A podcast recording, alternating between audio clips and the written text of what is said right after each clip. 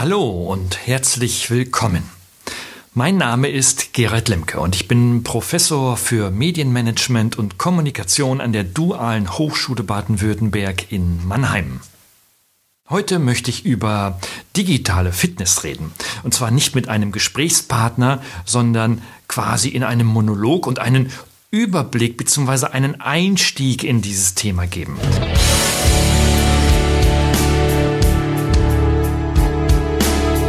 Suchen Sie nach digitalen Strategien für Ihr Unternehmen? Glauben Sie, dass Internet Ihre Kinder schlau macht? Suchen Sie Rat für die Führung unserer jungen Digitalgeneration?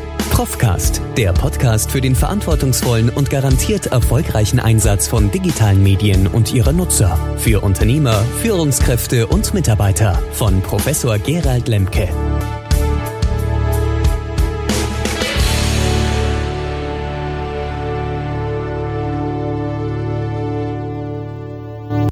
Ich habe dazu schon einiges gemacht im Video- und im Podcast-Bereich und das ein und andere auch publiziert.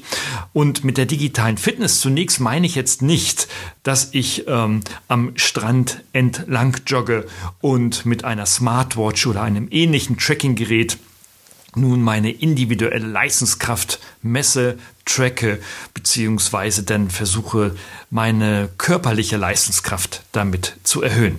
Stattdessen meine ich mit der digitalen Fitness Fähigkeiten und was dann noch da alles dazu gehört im Umgang mit digitalen Medien, nicht bezogen ausschließlich auf Kinder oder Schulen, sondern bezogen auf Fach- und Führungskräfte in Unternehmen und öffentlichen Organisationen.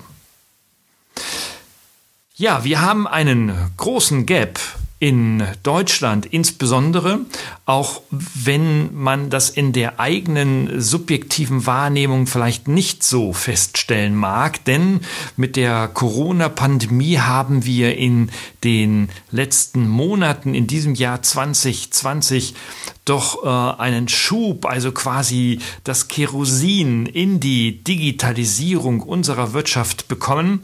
Und ja, in der Tat nutzen mittlerweile auch die digitalen Gegner aus dem Jahre 2019 in diesem Jahr auch viele digitale Tools, von denen sie vorher noch nie etwas gehört haben, respektiv sie auch nicht genutzt haben. Und das ist auch gut so.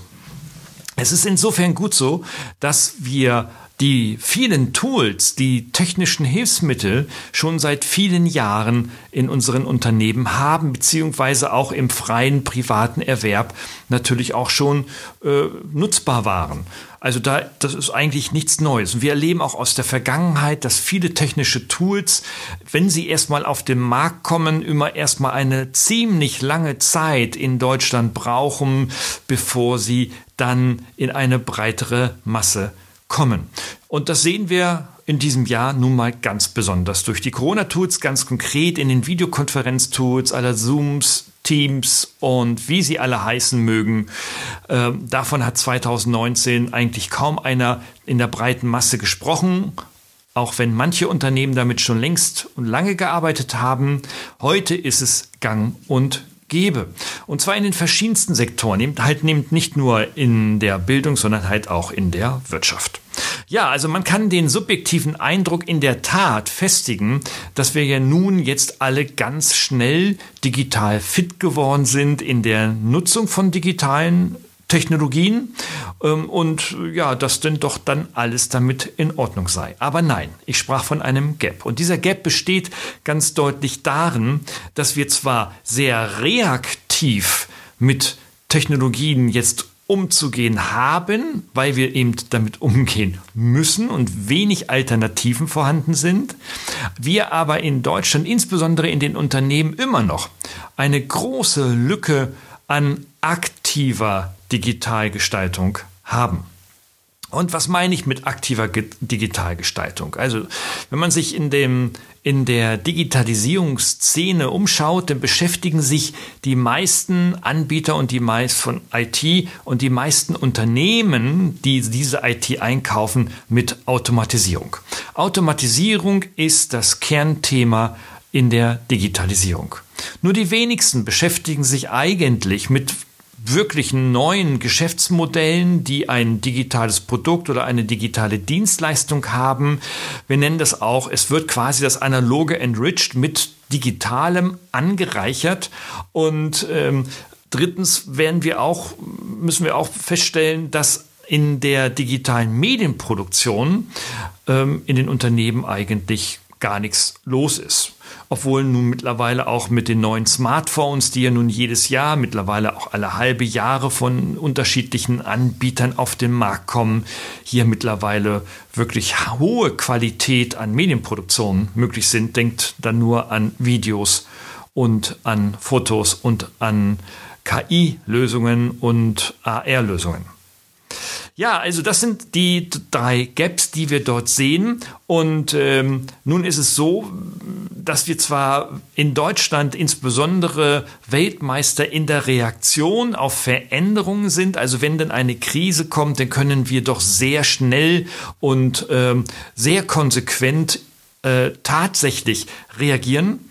Aber wenn es darum geht, Zukunft zu gestalten, beziehungsweise die nächsten ein, zwei, drei Jahre aktiv zu planen, zu gestalten im Bezug auf die digitalen Fähigkeiten in unseren Unternehmen, dann ist doch da normalerweise in den meisten Unternehmen, ja, die der Wind aus den Segeln genommen. Also reagieren ja, alles super, agieren nein, naja, Flaute sozusagen. Also was können wir tun? Dass wir nun hier aus der Flaute herauskommen. Naja, also die Segler äh, unter ihnen wissen, was man tut. Man kreuzt dann halt irgendwie gegen den Wind und entfächert man so, so ein bisschen so den Wind in die Segel, damit man dann halt überkreuzt auch gegen den Wind beispielsweise dann vorankommt.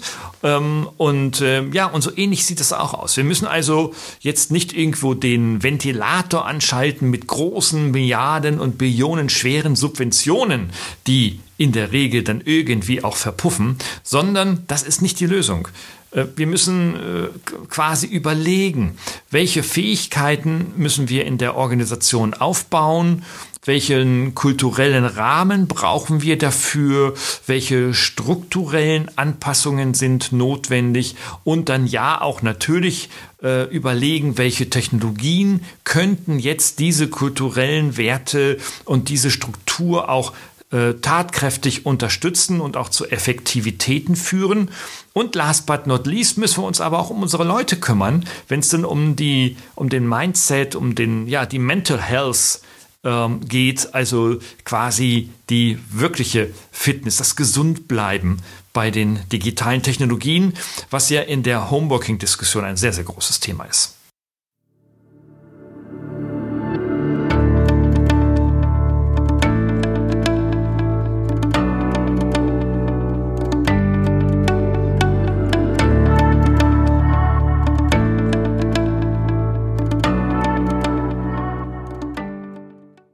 Ja, gehen wir vielleicht mal so diese äh, vier Punkte durch gemeinsam. Also was bedeutet das jetzt für die Fähigkeiten? Naja, also wenn ich mit Führungskräften spreche, dann arbeiten sie schon mit einer ganzen Menge Tools. Äh, eine Umfrage, die ich im April, Mai gestartet habe unter Führungskräften, zeigt das Ergebnis, dass eine durchschnittliche, also eine Führungskraft in einem durchschnittlich großen Mittelstandsunternehmen von 500 Mitarbeitern in der Regel durchschnittlich sieben Tools nutzt, also sieben technische Tools, mit denen er oder sie dann arbeitet. Das ist dann natürlich das Mail-Programm, das ist ein äh, Messenger-Programm, das ist ein Content-Management-System, das ist ein, eine To-Do-Liste, das ist ein Projektmanagement-Tool und so weiter und so fort. Das ist natürlich unterschiedlich pro Branche und Unternehmensgröße, ohne Frage. Es ist aber vor allem unterschiedlich ähm, in der Altersgruppe die Älteren nutzen zwar auch diese Tools, weil sie, wenn sie denn in die Struktur eingebunden sind, keine Alternative haben. Ähm, aber es sind vor allem auch die Jüngeren, die deutlich mehr Tools nutzen und damit den Schnitt dann auf sieben Tools pro Führungskraft letztendlich ähm, hochheben. Ja, also die Fähigkeit ist jetzt aber auch eben nicht nur, ich meine damit nicht nur das Nutzen, also das, äh, das, das Usen von einzelnen Apps oder einzelnen ähm, technischen Tools, sondern vor allem dann auch Umgebungen zu gestalten, vielleicht auch eigene Apps zu gestalten, auch vielleicht eigene Medien zu produzieren für Marketing und Kommunikation und eben nicht nur zu lesen, wie so etwas funktioniert, sondern es auch selber gestalten. Meiner Überzeugung nach werden und müssen Führungskräfte in den nächsten Jahren viel stärker sich Fähigkeiten aufbauen in der digitalen Medienproduktion, als es heute der Fall ist. Denn nur wenn ich ein digitales Medium produziere, wie umfassend, umfangreich oder, oder technisch ausgereift es auch immer zunächst einmal sein mag, ähm, je mehr ich also mich da hinein bewege, umso mehr kann ich auch Investentscheidungen und Kosten-Nutzen-Entscheidungen für die weitere Digitalisierung meiner Geschäftsfelder und meines Verantwortungsbereiches aufnehmen. Ja, das klingt trivial und da wird die, wird die Führungskraft sagen, ja, mein Gott, was soll ich denn noch alles machen? Ja, also ich muss die Mitarbeiter führen, ich muss die motivieren über meine Videotelcos, ähm, ich muss meine äh, äh, meine, meine Abteilung auf Trab halten. Ich muss nach oben berichten. Und also in dieser typischen Sandwich-Position ist ein Führungskraft nun in der Tat nicht zu beneiden. Und ich möchte jetzt auch nicht zwingend empfehlen, jetzt nun äh, 30 äh, Prozent der Arbeitszeit am Tag zu unterlassen, um sich dann in diese digitalen Medienproduktionskompetenzen hineinzubewegen. Aber man muss und sollte es auf den Schirm haben und äh, hier auch die zahlreichen Angebote nutzen, die äh, es im freien Weiterbildungsmarkt sind, äh, gibt, die durch die eigene Personalentwicklung, durch das eigene Personal, ähm, den eigenen Personalbereich auch ähm, äh, ja, eruiert und angeboten und in die Unternehmung auch integriert werden kann. Aber auch Hochschulen bieten so etwas an, auch wir bieten so etwas an an der dualen Hochschule in meinem Studiengang der digitalen Medien. Ähm, so sich in hier, also zumindest reinzuschnuppern, sich hineinzubilden und ein Gefühl dafür zu entwickeln, wo denn nun die eigenen persönlichen Gaps ähm, nun vorhanden sind. Das zweite sind natürlich dann die Strukturen. Also in welchen Strukturen bewege ich mich? Ich habe ja schon so ein bisschen den Gap aufge, aufgezogen zwischen jung und alt. Ja, man darf nun die älteren Mitarbeiterinnen und Mitarbeiter in der Tat nicht vernachlässigen. Man muss auch gar nicht auf sie draufhauen, wie das in den letzten zehn Jahren immer noch so war. Nur aufgrund des Alters und der Veränderungsresistenz, beziehungsweise dann auch natürlich der Ängste, den Job zu verlieren, nun hier zwingend sie in eine Digitalisierungskompetenzentwicklung zu zwingen. Nein, aber ich rate dazu, sich mit den Jüngeren auseinanderzusetzen äh, und ein inverses Mentorship in der Unternehmung zu überlegen, wo Ältere von Jüngeren lernen, wo es doch dann in der Vergangenheit denn unserer Kultur in der Regel ja anders ist, dass die Jüngeren von den Alten lernen sollen. Aber auch da können die Jüngeren auch vieles dann in die Organisation mit hineinbringen und Sensibilitäten schaffen. Das erfordert natürlich drittens eine Kultur, äh, die sich deutlich von einer typischen Hierarchiekultur, also einer Befehlskette linear von oben nach unten, dann unterscheidet, sondern ähm, diese Kultur muss eine deutliche höhere Fehlerkultur haben. Fehler müssen normal sein. Fehler sollen auch belohnt werden.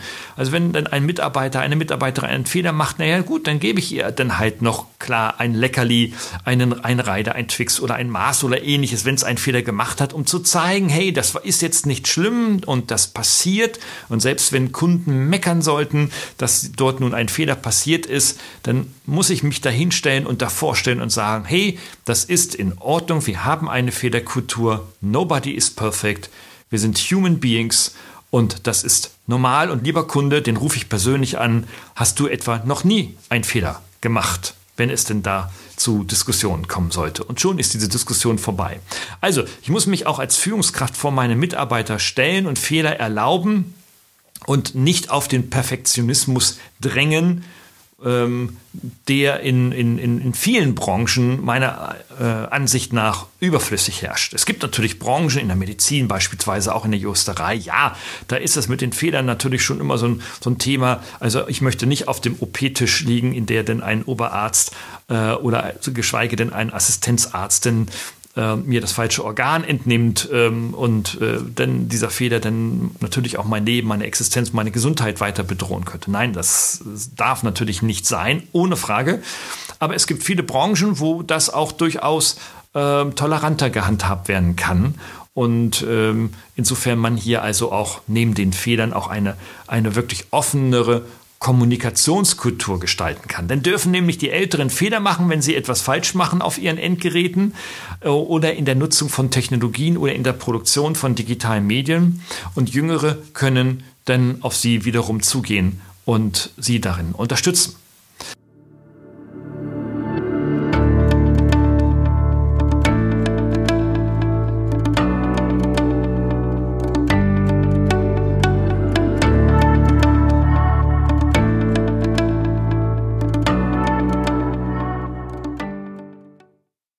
Ja, und dann kommt natürlich das Thema des, äh, des äh, Mental, der Mental Health. Es ist nun in der Tat, und das haben wir, merken wir alle, die viele, viele Stunden vor Laptop, äh, Bildschirmen, großen, kleinen Bildschirmen, Videokameras, Videokonferenztools sitzen, um denn das Geschäft, das bisweilen analog getriebene Geschäft, dann halt vor allem dann virtuell auch zu gestalten. Richtig ist natürlich, wir sind hier schon deutlich effizienter und packen uns unsere Kalender noch voller, als sie schon früher waren, springen im Halb- oder Stundentakt denn von einem virtuellen Meeting zum nächsten, erleben dann aber auch ähm, äh, und da kann ich auch ein Lied von singen, am Nachmittag und am frühen Abend dann eine tiefgehende Erschöpfung, in der dann äh, diese Beschleunigung und diese Effizienz dann in der Businessgestaltung und damit auch natürlich die aufkommende Arbeitsvielfalt und die natürlich auch äh, ähm, quantitativ höheren To-Dos, die dann auf der To-Do-Liste landen, dann schon müde machen und äh, so bewegen wir uns quasi langsam, aber doch ganz sicher in einen in digitalen Hamsterrädern, ähm, aus denen wir vermutlich so schnell nicht mehr herauskommen werden. Also müssen wir uns in der äh, Zeit jetzt und in der Zeit für die nächsten ein bis anderthalb, vielleicht sogar zwei, drei Jahre, in der diese Pandemie unser Geschehen wohl noch bestimmen kann, ähm, und mit Tests oder ohne Tests, mit äh, Impfstoff oder ohne Impfstoff, hier auf jeden Fall auf unserem Mind äh, Mental Health und, und unserem äh, Digital Mindset äh, achten. Also, wie schaffe ich es, dass ich dann äh, diese Erschöpfung erst gar nicht aufkommen lasse? Und ja, und da äh, sprechen manche von autogenem Training am Laptop, manche sprechen von virtuellen Coaching-Programmen etc. Also es gibt natürlich solche Programme und äh, ich möchte darauf achten, äh, macht was anderes. Also es heißt so schön, ähm, es gibt ein Buch mit dem Titel, wenn du es eilig hast, dann gehe langsam. Da sind natürlich erstmal zwei Punkte wichtig. Das erste erstmal, bewege dich, komm ins Gehen. Und wenn du dann unterwegs bist, dann gehe in der Tat langsam, so wie hier die junge Frau am Strand. Und auch wenn man keinen Strand oder ähnliches hat, dann darf es doch zumindest die Straße, ein Feldweg oder vielleicht sogar ein kleiner Spaziergang im Wald sein. Ähm, vielleicht schon morgens einmal, vielleicht am Nachmittag schon einmal. Und so kann man also quasi in seinem Kalender, so habe ich es auch gemacht, sowohl vormittags als auch nachmittags denn eine Stunde und nachmittags in einer anderthalb Stunden sogar eine Ruhepause fest einplanen, in der niemand mir einen Termin in diesen Kalender buchen kann und ich weiß und habe die Sicherheit und die Gewährleistung, dass dort nichts passiert und ich da meine Ruhe haben kann und die kann ich nutzen für alles, was mir eine Entspannung bringt, was mich vom Bildschirm wegbringt, was mich von Kameras wegbringt und vom Mikrofon. Und insofern ist das also ein sehr, sehr, eine sehr, sehr gute äh, Vorgehensweise, um hier die eigene virtuelle, digitale, physische Gesundheit ist es ja letztendlich äh, aufrechtzuerhalten, zu pflegen und auch weiterzuentwickeln.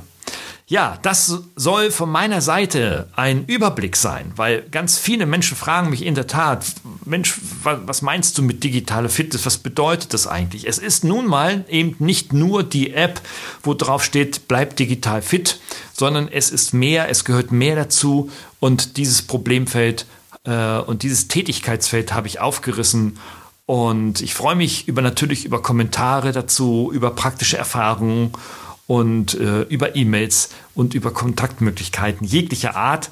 äh, zu diesem Thema. Da wird mit Sicherheit noch einiges mehr kommen. Ich wünsche eine ausgeglichene Zeit, viel Erfolg, viel Effizienz natürlich in deiner virtuellen Arbeit, aber mindestens genauso viel Zeit auf den langsamen Wegen zum stetigen, hoffentlich anwachsenden Erfolg. Hat Ihnen dieser Podcast gefallen? Dann freue ich mich über eine Bewertung oder eine Weiterleitung in Ihrem Netzwerk. Oder abonnieren Sie diesen Podcast zum Beispiel bei iTunes oder registrieren Sie sich für meinen kostenfreien Newsletter.